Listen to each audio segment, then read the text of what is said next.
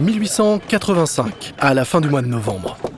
Un homme frappe à la porte d'une maison en briques rouges d'Atlanta, une maison qui appartient à un ancien combattant et pharmacien respecté, un certain John Pemberton. Bonjour, entrez, entrez. Pemberton, qui est alors âgé d'une cinquantaine d'années, fait signe à son patient de s'asseoir et se penche vers lui pour l'ausculter. Une longue barbe pend de son menton, un peu comme une queue de castor. Qu'est-ce qui ne va pas, monsieur? J'ai mal à la tête, à la gorge et à la poitrine. Hmm, c'est peut-être qu'un coup de fatigue Oui, je me sens fatigué, vraiment fatigué. Physiquement épuisé. J'ai peut-être une maladie du cœur ou du foie. Vous en pensez quoi, docteur? C'est possible, mais ne vous inquiétez pas. J'ai le remède qu'il vous faut. Ça s'appelle le French Wine Coca. Ça vous retape comme le vin, sans compter les effets de la plante de coca bolivienne. À Atlanta, tout le monde connaît déjà le fameux tonic pour les nerfs de Pemberton un tonic qui contient environ un tiers d'un rail de cocaïne. Et il n'y a pas mieux pour fidéliser les clients que la dépendance. La boisson est présentée comme un aphrodisiaque et un remède pour absolument tout, de la dépression aux maladies cardiaques. Pemberton en vend des centaines de bouteilles par jour. Bon, eh bien, je vais en prendre tant que c'est encore possible. Pourquoi dites-vous tant que c'est encore possible? Je suppose que vous n'avez pas lu les journaux aujourd'hui, docteur. Atlanta est à sec. Bien sûr, Pemberton sait parfaitement que la Ligue anti-alcoolique mène une campagne intense dans tous les États du Sud. Simplement, il s'en veut de ne pas avoir anticipé le mouvement. Des associations de femmes chrétiennes organisent des manifestations et prières devant les bars, pointant du doigt les hommes qui y entrent ou qui en sortent. Et ça marche. Peu à peu, les saloons se vident. Ça n'arrange pas les affaires de Pemberton. Après avoir essayé pendant des années de vendre de pseudo-remèdes miracles, le French Wine Coca est son premier vrai succès. Merci pour le French Wine Coca, docteur. Après le départ de son client, c'est un Pemberton inquiet qui enfile son tablier et descend dans le sous-sol où s'entassent des piles de feuilles de coca. Il sait que ce n'est qu'une question de jours maintenant avant que son French Wine Coca ne soit interdit par les autorités. Mais ce n'est pas la cocaïne qui pose problème à cette époque, non. C'est l'alcool. Le seul moyen de sauver son business, ce serait de mettre au point une boisson sans alcool, mais toujours à base de feuilles de coca. Modifier rapidement son mélange ne devrait pas poser de problème à Pemberton, si seulement il n'y avait pas ces problèmes de santé. Des problèmes qui le tuent, littéralement.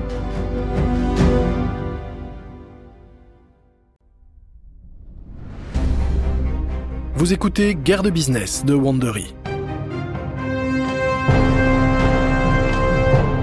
Je suis Lomic Guillaume.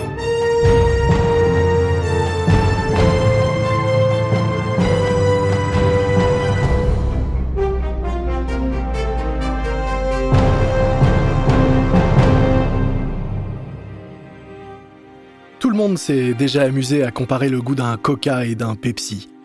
La rivalité entre les deux marques, qui sont sans doute parmi les plus connues au monde, dure depuis maintenant plus de 120 ans.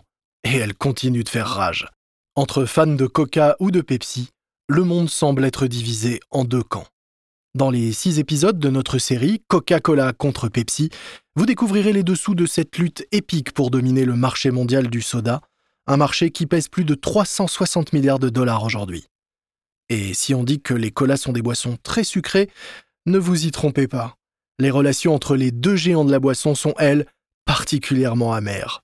Voici le premier épisode, La cocaïne est reine. Nous sommes en décembre 1885 et John Pemberton travaille dans son sous-sol. Penché sur une marmite de sirop bouillonnante, le pharmacien écrase des noix de cola et des feuilles de coca dans le mélange. Puis, il y trempe une cuillère et goûte avec précaution la gelée sucrée. L'amertume de sa préparation lui tord la bouche. Les noix de cola sont riches en caféine, mais elles ont vraiment un goût horrible. Pemberton vide tout un sac de sucre dans le mélange et goûte à nouveau. Ah, c'est beaucoup mieux. Il reste à parfumer son mélange. Il y ajoute donc des arômes d'orange, de citron, de cannelle, de noix de muscade et quelques autres. Plus quelques gouttes d'acide citrique pour donner à sa boisson un agréable petit côté piquant. Et pour finir, il ajoute une bonne dose de caramel. Les charlatans comme Pemberton adorent utiliser le caramel en guise de colorant. En effet, sa teinte brun foncé est idéale pour cacher les mouches, les cendres ou tout ce qui peut tomber accidentellement dans leur préparation. Alors que Pemberton s'apprête à goûter à nouveau son sirop, on frappe à la porte. Il ouvre et se retrouve face à un type rondouillard et flegmatique, arborant une belle moustache blanche. Bonjour, monsieur Pemberton, je m'appelle Frank Robinson. Je dirige une agence de publicité et je pense pouvoir vous aider à vendre encore plus de votre merveilleux French Wine Coca. Hmm, vous tombez à pic. Je travaille sur une nouvelle recette. Entrez, je vais vous la faire goûter. Robinson entre et voit la casserole frémissante. Il sent surtout l'odeur du sucre caramélisé qui s'en échappe. Tenez, monsieur Robinson, goûtez ma dernière création. C'est une boisson sans alcool pour les fontaines à soda. Pemberton verse une cuillerée de son sirop dans un verre, ajoute de l'eau gazeuse et mélange vigoureusement le tout. Robinson avale une gorgée et immédiatement ses yeux s'illuminent. C'est merveilleusement bon. J'étais venu vous demander si vous vouliez me confier la réalisation de votre campagne de pub, mais maintenant que j'ai goûté à votre boisson, hmm, j'aimerais plutôt vous proposer autre chose. Accepteriez-vous de vous associer? Pemberton semble intéressé, mais malgré tout il est méfiant. Robinson insiste. Avec votre recette et mes compétences publicitaires, croyez-moi, nous pouvons faire de votre boisson un succès mondial. Nous sommes au printemps 1886. Après des semaines de peaufinage, la recette de Pemberton est enfin au point. Mais il ne sait pas comment l'appeler. Pemberton demande donc à son nouvel associé de trouver un nom à cette boisson. Après quelques jours de réflexion, Robinson revient avec une idée. Hmm, vous avez dit que la boisson contient à la fois des feuilles de coca et des noix de cola, alors pourquoi pas Coca-Cola? Personnellement, je trouve que ça sonne vraiment bien. Les choses démarrent bien pour les deux associés. On trouve désormais le Coca-Cola un peu partout à Atlanta et les premières pubs attirent déjà des clients. Mais entre Pemberton et Robinson, l'entente n'est plus vraiment au beau fixe. En réalité, les problèmes ne datent pas d'hier, mais ils remontent à la guerre de sécession. En avril 1865, Pemberton participe à la bataille de Columbus en Georgie. C'est l'un des derniers affrontements de la guerre il est alors dans les rangs des confédérés. Durant la bataille, un soldat de l'Union, un nordiste, a porté un coup de sabre à Pemberton, lui ouvrant l'abdomen. Pemberton a miraculeusement survécu, mais bien des années plus tard, cette blessure de guerre le fait toujours terriblement souffrir. La morphine soulage ses douleurs, mais il en devient rapidement dépendant. Vingt ans après la bataille, Pemberton est désormais totalement accro. Défoncé à la morphine, le pharmacien passe la plupart du temps recroquevillé au fond de son lit. Du coup, la production de Coca-Cola s'arrête. Et puisqu'il n'y a plus rien à vendre, Pemberton fait faillite. À court d'argent, pratiquement ruiné, Pemberton, dans le dos de son associé, vend des parts de l'entreprise à quiconque lui propose du cash. En découvrant que son ancien associé l'a trahi, Robinson est à la fois en colère et déçu. Nous étions partenaires, mais comment avez-vous pu me faire ça? J'avais besoin d'argent. Et je vous rappelle que je suis le seul et unique titulaire du brevet du Coca-Cola. Même si ça ne change rien de toute façon, je suis malade et je mourrai bientôt dans ce lit. Mais il est déjà trop tard. Coca-Cola a été vendu. Ses nouveaux propriétaires Une bande de petits opportunistes. Robinson est dépité. Mais bien qu'il ait été exclu de la société, il croit toujours en Coca-Cola. Il est même déterminé à trouver un moyen de récupérer l'entreprise. Des mois plus tard, il continue de parler à qui veut l'entendre de la miraculeuse boisson de Pemberton et de son rêve brisé.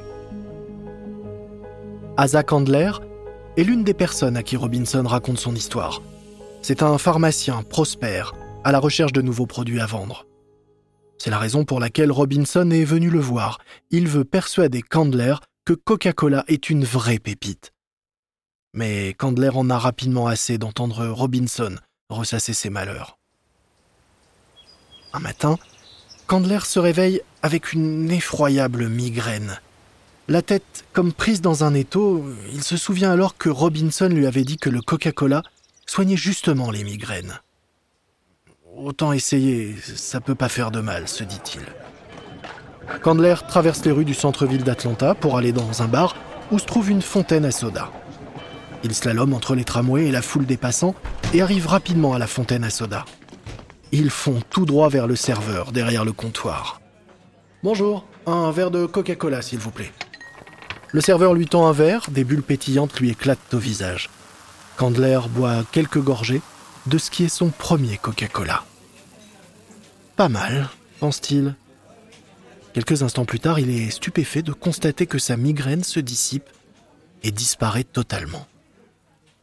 Quelques jours plus tard, Candler écrit à son frère pour lui raconter son incroyable expérience. Tu sais à quel point je souffre de migraine? Eh bien, il y a quelques jours, un ami m'a suggéré d'essayer le Coca-Cola. Je l'ai fait, ça m'a soulagé. J'ai essayé de nouveau, ça a eu le même effet. J'ai donc décidé d'y investir mon argent. Candler se met donc à la recherche des gens à qui Pemberton a vendu la société et la leur rachète pour 750 dollars. Puis, à l'été 1888, Candler se rend chez Pemberton pour lui racheter le reste, ses parts, le dernier tiers de la société. Lorsque Candler entre dans la chambre de Pemberton, il est pris à la gorge par la puanteur de la sueur, des vomissements et de la maladie.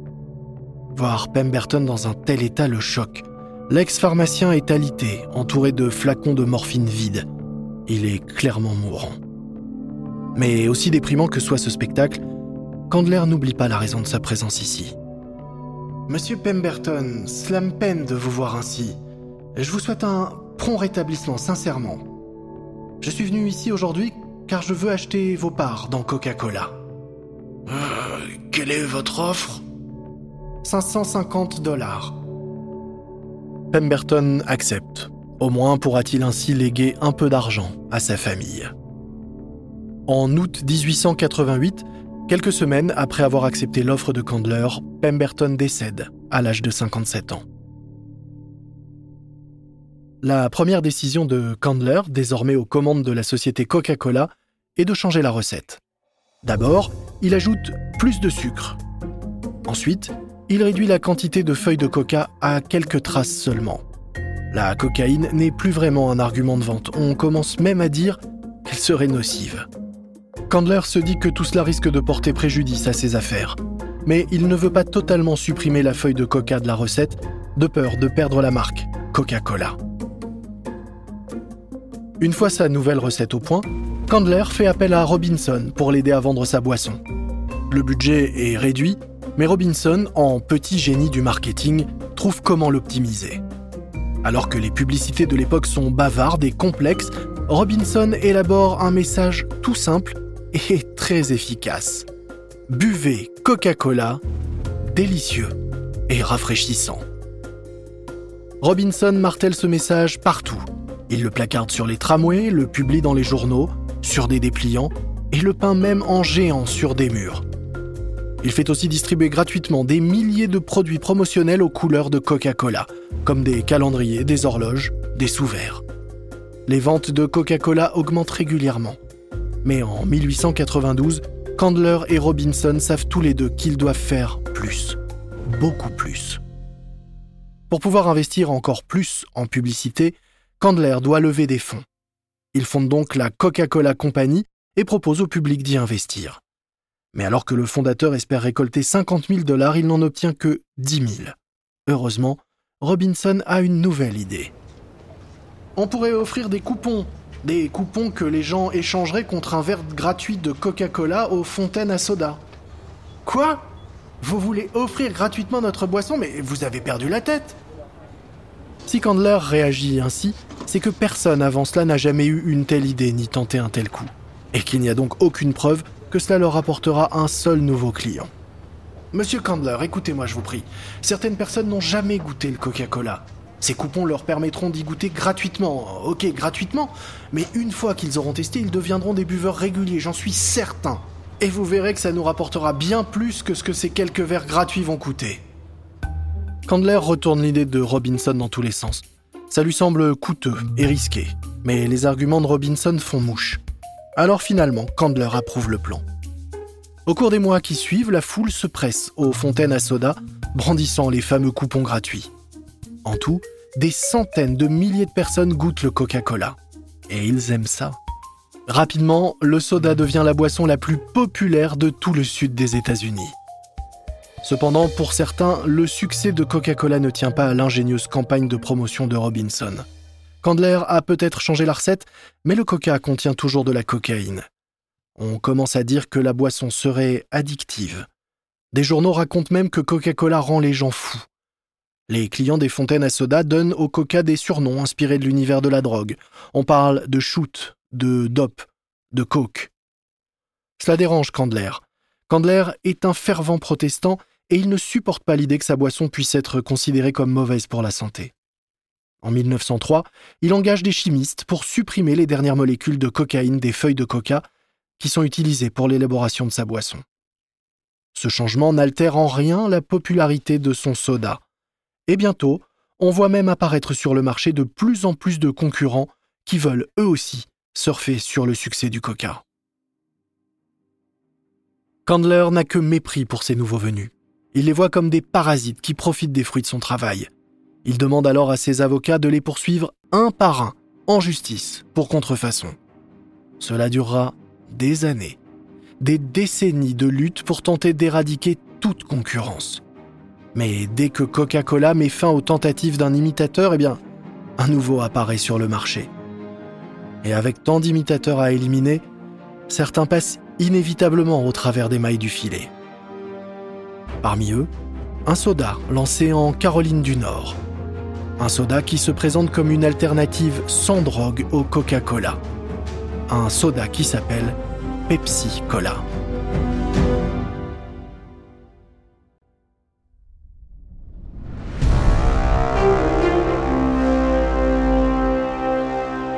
Nous sommes au début de 1898 et Caleb Bradham s'ennuie. C'est un après-midi calme à sa fontaine à soda de New Bern, une petite ville de Caroline du Nord. Il a déjà nettoyé le comptoir de marbre et balayé le sol. Il n'a donc plus rien à faire. Alors il se dit qu'avec un peu de musique, eh bien ça l'aiderait à passer le temps. Il se dirige donc vers le piano là, un piano mécanique situé dans un coin du bar.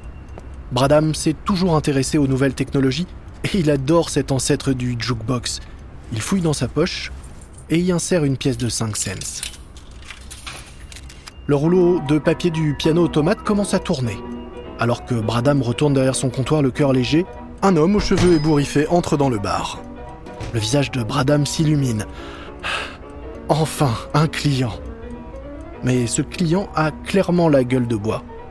Bonjour monsieur, que puis-je vous offrir en cette belle journée? L'homme tente de conserver l'équilibre assis sur un des tabourets près du comptoir de la fontaine à soda. Vous avez quoi contre la migraine? J'ai la tête qui explose. Ah, vous avez de la chance, j'ai le remède parfait contre les migraines. C'est un soda que j'ai créé moi-même, un cola sans drogue que je fabrique et que je vends ici depuis quelques années. Ouais, d'accord, ça a l'air bien. Allez, servez-moi un verre. Bradham verse un peu de son sirop de cola dans le verre et ajoute ensuite l'eau gazeuse. Il fait glisser le verre vers le client. Ce dernier en avale une gorgée. Hum, c'est bon. Comment vous appelez ça? Les gens l'appellent la boisson de Brad, en mon honneur, Caleb Bradham. L'homme lance un regard en coin à Bradham. Il a peut-être la gueule de bois, mais il sait reconnaître quand un nom est débile. La boisson de Brad Sérieusement, vous devriez lui trouver un nom meilleur que ça. Hein. En août 1898, la boisson de Brad a trouvé un meilleur nom. Elle s'appelle désormais Pepsi Cola et Bradham a de grands projets pour elle. Il a vu l'énorme succès de Coca-Cola et il croit que son soda pourrait devenir aussi populaire. Bradham commence à vendre son sirop à d'autres bars de Caroline du Nord. Il publie ensuite des publicités dans les journaux locaux proclamant que Pepsi Cola est plus qu'une simple boisson. C'est un remède qui peut guérir les migraines et les indigestions. En 1902, débordant de confiance, Bradham fonde la Pepsi Cola Company. Coca-Cola voit Bradham comme un imitateur, un de plus. Mais il y a quelque chose que Coca ne voit pas venir une nouveauté technologique est sur le point de chambouler le business du soda. Et en tant que fan de nouvelles technologies, Bradham est l'un des premiers à l'exploiter. À l'époque, l'embouteillage du soda se fait en grande partie à la main, un processus lent, peu fiable et dangereux. En effet, s'il y a trop de gaz, les bouteilles explosent. Et cela arrive souvent. Mais Bradham suit de près tout ce qui se fait en matière de machines à embouteiller. De nouvelles machines apparaissent qui permettent d'accélérer la production, d'améliorer l'hygiène et de réduire le nombre de bouteilles qui explosent. Bradham veut prendre les devants. Il construit donc une usine d'embouteillage et il commence à vendre du Pepsi déjà embouteillé dans les petites villes, les campagnes reculées, là où il n'y a pas de fontaine à soda. Ensuite, Bradham persuade les usines d'embouteillage indépendantes de produire du Pepsi plutôt que leur propre soda. En retour, chaque usine obtient un monopole local sur la production et la vente de Pepsi en bouteille. Bradham, lui, gagne de l'argent en vendant son concentré à ses embouteilleurs. En 1915, Bradham est millionnaire. À l'époque, la stratégie de Coca-Cola est à l'opposé. Asa Candler, le patron de Coca-Cola, pense qu'il n'y a pas d'avenir dans le soda en bouteille. Du coup, lorsqu'en 1899, deux avocats de Chattanooga viennent le voir pour tenter de négocier le droit d'embouteiller du coca, il refuse tout net.